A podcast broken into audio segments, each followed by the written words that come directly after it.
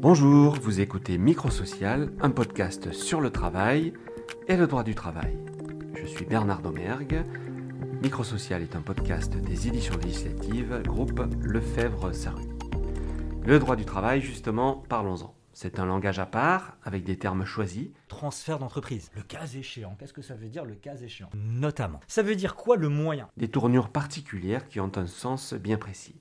Mais quand on n'est pas juriste, mais appelé à se servir du droit, et c'est le cas des représentants du personnel, mais aussi de nombreux salariés, managers qui gèrent des équipes, voire professionnels des RH, il faut se familiariser avec ce langage qui fait parfois un peu peur. N'ayez pas peur. Je dis, le droit, ce sont des mathématiques littéraires. Comment se familiariser avec ce langage? Rien de tel que de demander à un professeur de droit particulièrement éloquent, Yannick Panière, de nous aider. Et donc, il faut créer ce pont entre la pratique et la théorie, et on va essayer de le faire le plus simplement possible avec vous. Yannick Panière, vous êtes professeur de droit à l'université Paris-Saclay, site Évry-Val d'Essonne. Je crois que vous enseignez le droit du travail à des étudiants, mais aussi à des élus du personnel. Quand vous commencez à leur parler de droit et de droit du travail, quelle est la réaction de vos étudiants et de vos stagiaires? Alors, la première réaction, c'est euh, oui, ils sont effrayés. C'est-à-dire, ils se disent, je vais rentrer dans un monde qui est à part, qui ne parle pas aux vivants, qui ne parle pas aux personnes qui pratiquent le droit. On a l'impression que les professionnels du droit sont dans un monde à part. Alors qu'en fait, non. Euh, comme le dit très bien un de mes collègues, le, droit et le droit du travail, a fortiori, est un droit très vivant. Hein. Il s'adresse quand même à la majorité de la population. On est soit employeur, soit salarié. La difficulté, peut-être, c'est que certains termes utilisés euh, semblent déconnectés des réalités concrètes du terrain. Et en fait, on a une petite différence entre le jargon utilisé en pratique et parfois la nécessité d'avoir des règles précises et donc techniques. Euh, chaque mot a un sens et il faut respecter la diversité des sens. Et donc il faut créer ce pont entre la pratique et la théorie et on va essayer de le faire le plus simplement possible avec vous. Alors quels sont les termes, les, les tournures juridiques, les expressions qui étonnent le plus euh, vos étudiants ou vos stagiaires ou des choses qu'ils comprennent le moins ah, les choses qu'ils comprennent le moins. Alors, pour citer un exemple hein, qui est très courant, et je vois ça même avec les élus du personnel, c'est dès qu'on parle de transfert d'entreprise. Je me rappelle, un jour, je devais parler avec ma nièce qui avait 8 ans, et elle me dit Mais tu fais quoi, tonton? Ben, Je sais pas, je travaille sur le transfert d'entreprise. Ça veut dire quoi? Oh, Mon Dieu, expliquez ça à une fille de 8 ans, vous imaginez? Alors vous avez cité l'expression euh, transfert, enfin en cas de transfert. Mhm.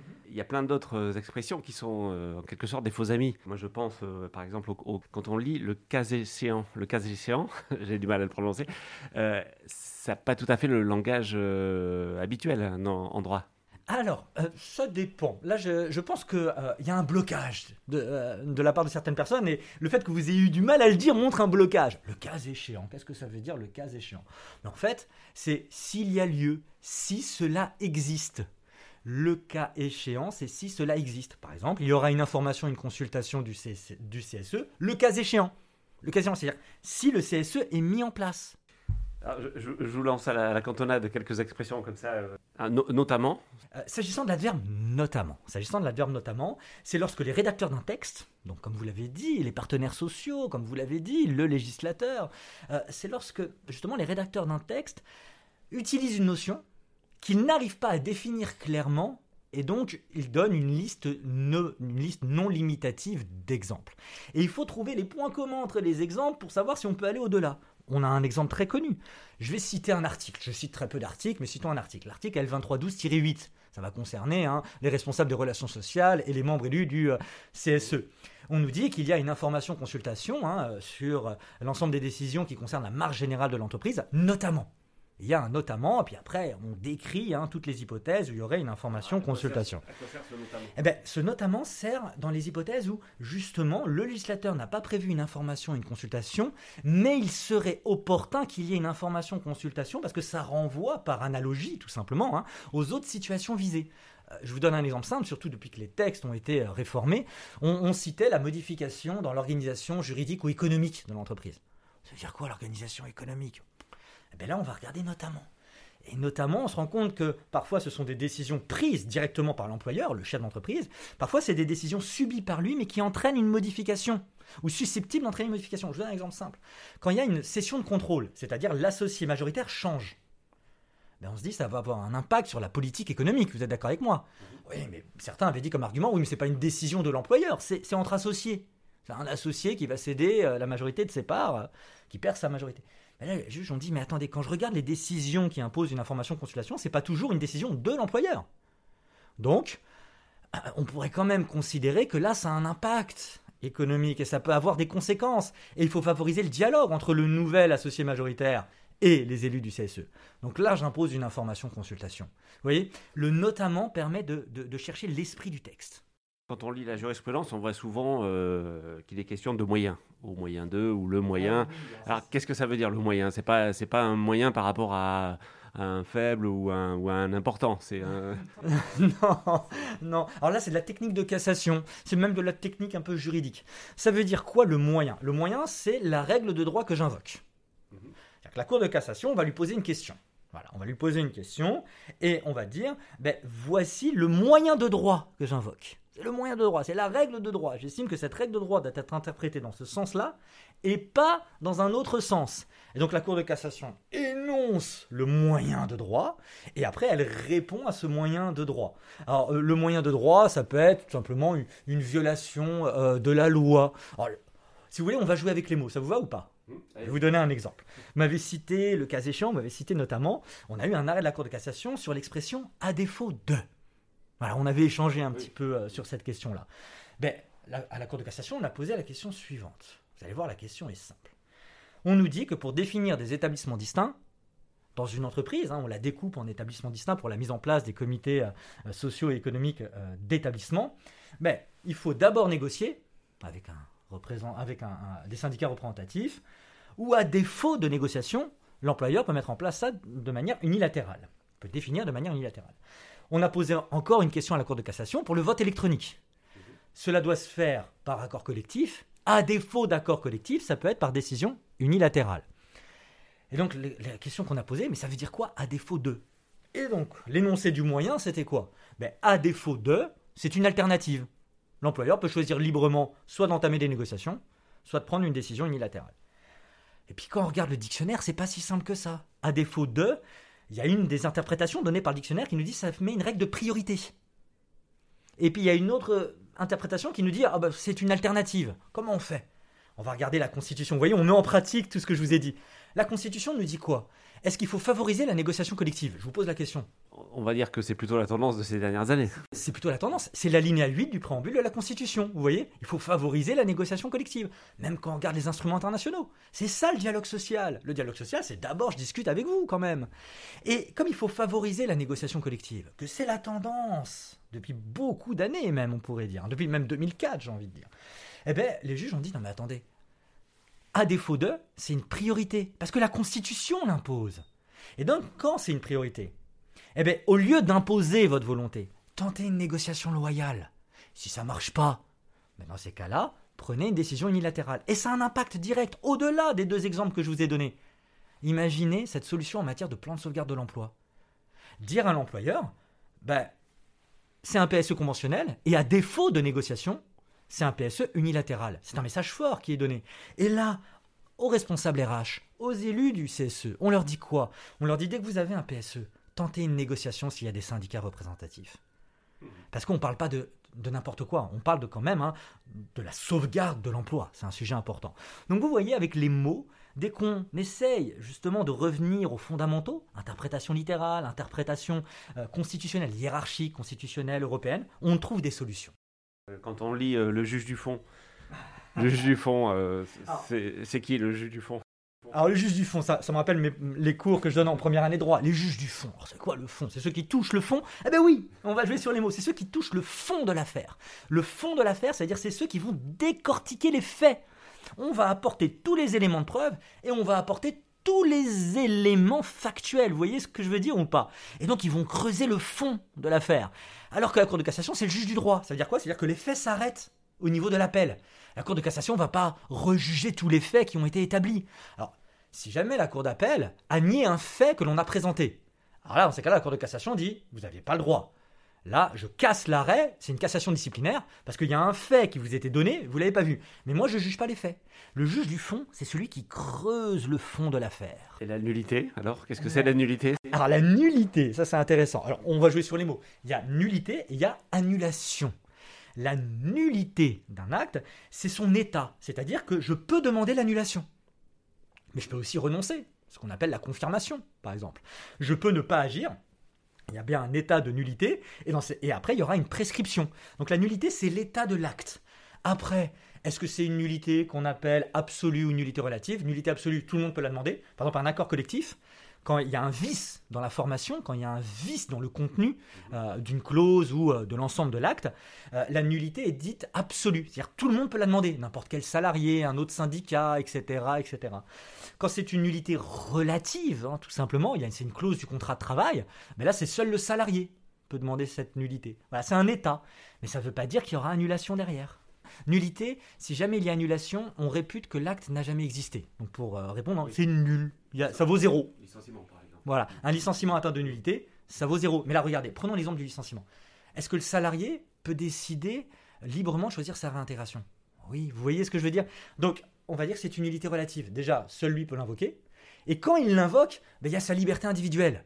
Soit je reviens dans l'entreprise, soit je reviens pas dans l'entreprise. Mais on fait comme si c'était un, un jeu à somme nulle. Ça vaut zéro. Alors, l'expression sans préjudice, sans préjudice de.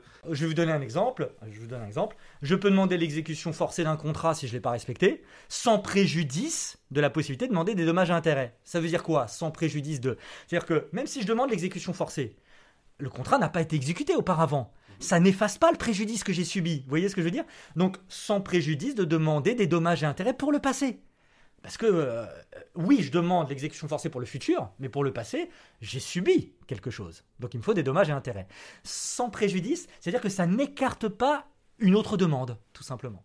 En l'espèce En l'espèce, c'est dans la situation concrète. En l'espèce, c'est dans la situation concrète. Il y a une règle de droit, tout simplement, hein, la définition du contrat de travail, hein, pour euh, reprendre ça. J'ai une belle définition du contrat de travail donnée par la Cour de cassation avec trois éléments, rémunération, prestation, subordination. En l'espèce, dans l'arrêt qui oppose la société Uber à monsieur X ou, monsieur, ou madame Z, il y a une rémunération, il y a une prestation, il y a, il y a un lien de subordination. En l'espèce, c'est vraiment la situation concrète entre les, différents protagonistes d'un litige. des, collègues m'ont dit, ben, si tu fais un sujet sur les, mots du droit, euh, parlons de, plusieurs expressions. Donc j'ai noté, euh, sous toute réserve. Alors qu'est-ce que ça... Qu'est-ce que ça vous inspire, ça, sous toute réserve Parce que ça peut, ça peut vouloir dire tout et son contraire. Alors, sous toute réserve, oui, vous avez raison, ça veut dire tout et son contraire, vous allez voir, c'est très drôle. Alors ça, c'est plus de la pratique, on va dire, euh, professionnelle. Jamais dans un arrêt, vous allez voir sous toute réserve. Jamais dans un texte, vous allez voir sous toute réserve, c'est très rare. Mais je vais vous donner un exemple tout simple, euh, le, solde de tout compte. Ça vous parle, le solde de tout compte. Euh, il y a une rupture du contrat de travail, quelle qu'elle soit, et puis on remet le solde de tout compte, c'est-à-dire l'ensemble des sommes que l'on doit à un salarié lorsqu'il s'en va. Très bien, parfait. Et là, on vous dit, si jamais vous le signez, il faut le dénoncer dans six mois, sinon c'est libératoire. Par exemple, on vous a dit, euh, on vous doit, je euh, je sais pas, 5000 euros de rémunération. Donc je vous donne les 5000 euros, mais vous pouvez pas faire de rappel de salaire si dans les 6 mois vous ne le dénoncez pas. Parce que vous aviez le droit, enfin vous aviez l'obligation presque d'analyser les éléments de rémunération qui vous restaient. Et là, bah, souvent, moi j'ai des personnes qui me disent Ah, mais moi euh, je suis pas sûr des calculs, je ne sais pas trop, et puis je veux me réserver euh, la possibilité d'agir en justice. Ben, dans ces cas-là, on fait ce qu'on appelle une signature, une acceptation équivoque. Et donc, je dis je, signe, tout simplement, hein, euh, bon pour accord, sous toute réserve de mes droits. C'est-à-dire que mon accord est équivoque. Ça veut dire que ma signature ne vaut rien, mais au moins je signe pour récupérer mon argent. Alors quand je suis responsable RH, ça me gêne un peu. Et j'ai envie de dire aux salariés, enlevez l'expression sous toute réserve. Mais on ne peut pas lui imposer d'enlever l'expression sous toute réserve de ses droits. Donc sous toute réserve, ça veut dire, en l'état des connaissances que j'ai, je vous donne mon accord. Sous toute réserve, de nouvelles connaissances que j'aurai plus tard. Si vous voulez, c'est un jeu de mots pour dire je suis d'accord et pas d'accord peut-être. pour terminer, deux, deux expressions qui, qui sont vraiment euh, directement liées, euh, on va dire, au, monde du droit et puis à la loi. Alors c'est assez banal, mais la différence entre un projet de loi et une proposition de loi? Ah oui, alors le, le, projet de loi, alors c'est dans la confection de la loi, le projet de loi c'est la politique gouvernementale. C'est-à-dire que le gouvernement, on l'a choisi en raison des élections, et ce gouvernement a un projet gouvernemental. Et dans ce projet gouvernemental, eh ben, tout simplement, il va présenter des textes. Donc le projet de loi, ça vient du gouvernement.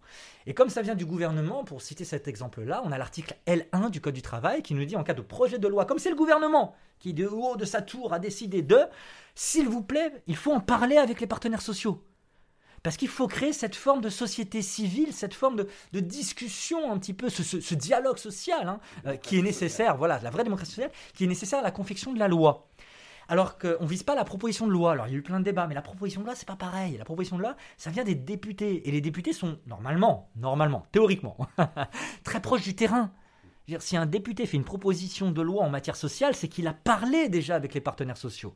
Donc on a une grande différence entre le projet de loi qui vient d'en haut, si vous voulez, et la proposition de loi qui vient des élus qui sont en lien avec le terrain. Sachant que parfois le gouvernement passe par les propositions de loi. Ah, pour, là, euh, là, vous me parlez, euh, là, vous me parlez de, de, la technique politique. Voilà, ça euh, c'est. alors, une autre différence assez classique, mais on voit souvent sur les réseaux sociaux des, juristes qui reprennent les béotiens en disant non, non, il ne faut pas dire stipuler, il faut dire disposer.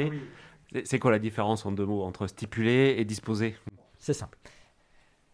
La loi dispose, on dit. Le règlement dispose. Alors pourquoi? Parce que ça a un effet erga omnes à l'égard de tous je dispose pour vous.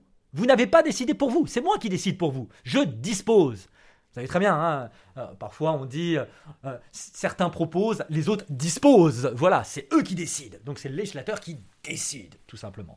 Le, gouvernement qui décide lorsque c'est lorsque c'est un décret. Et puis le contrat, c'est voulu. Le contrat, c'est voulu entre deux parties. Ça a été négocié en principe. Donc on dit que le contrat stipule. Rien n'est imposé par l'autre. Vous allez me dire, mais c'est pas toujours comme ça dans la vraie vie. Oui, mais c'est le principe de la liberté contractuelle. Donc ça stipule. Les deux parties ont défini d'un commun accord les modalités de l'organisation de leur rapport contractuel. C'est important. Et, c'est intéressant parce que quand on parle des accords collectifs, ça dispose ou ça stipule? C'est un contrat ou c'est une loi? C'est compliqué quand même. Mais comme la plupart des accords collectifs, leur objet, c'est le collectif de travail, c'est un accord collectif, ça a un effet collectif. On dit qu'un accord collectif dispose. Et vous allez voir, c'est intéressant par rapport à ce que vous venez de dire, c'est que l'interprétation d'un accord collectif, les règles sont identiques à celles de la loi. Donc tout ce que je viens de dire sur l'interprétation des mots de la loi, c'est l'interprétation des mots d'un accord collectif. La boucle est bouclée, on pourrait dire. Merci pour toutes ces réponses. Peut-être pour finir, quelques conseils un peu de, de pratique pour euh, aider les, élus du personnel notamment et les, non, les non-juristes à se familiariser avec ce, avec ce, droit, ce vocabulaire euh, spécifique sur le droit du travail. Si jamais vous avez un texte qui n'a donné lieu à aucune interprétation de la part des juges, déjà, n'ayez pas peur. J'ai envie de vous dire, n'ayez pas peur. Alors certes, vous avez vos conseils, mais déjà vous-même, pour la première application, la première appréhension, regardez déjà si le législateur donne une définition. C'est simple. Et s'il ne donne pas de définition, ayez confiance en vous, utilisez le dictionnaire. Et je vais vous donner une solution miraculeuse. Il faut savoir que le dictionnaire de l'Académie des sciences morales et politiques, le dictionnaire qui s'appelle le trésor de la langue française, c'est pas n'importe quoi, il est disponible gratuitement sur Internet. Et sachez que moi, quand je dois interpréter un texte, quand je dois interpréter même une solution jurisprudentielle qui emploie des mots, vous savez ce que je fais? J'utilise le dictionnaire. Là où c'est plus compliqué, vous l'imaginez bien, c'est quand bah, il n'y a pas de définition claire dans le dictionnaire, il y a plusieurs définitions possibles. Alors comment on fait quand il y a plusieurs définitions possibles? On ne comprend pas tout. Alors là, on a des techniques. Lorsqu'on a une définition qui n'est pas très claire, on ne sait pas trop où ça en est, mais on va regarder l'esprit de la loi. Esprit es-tu là? Comment on fait pour l'esprit de la loi? Mais On va regarder la Constitution, ce qu'on appelle l'interprétation constitutionnelle, l'interprétation conforme. Souvent, c'est un concept un peu flou, l'interprétation conforme. Mais on va regarder la norme supérieure. Est-ce que ça donne un sens? On va regarder la directive que l'on a appliquée. Vous voyez? Ayez confiance en vous, c'est ce que j'ai envie de vous dire. Merci beaucoup euh, Yannick Pagnard d'avoir accepté ce, petit ping-pong verbal sur le, sur le vocabulaire juridique. C'est la fin de cet épisode du Microsocial, donc un podcast des éditions législatives, groupe Lefebvre Saru sur le travail et le droit du travail. Et à très bientôt pour un nouvel épisode.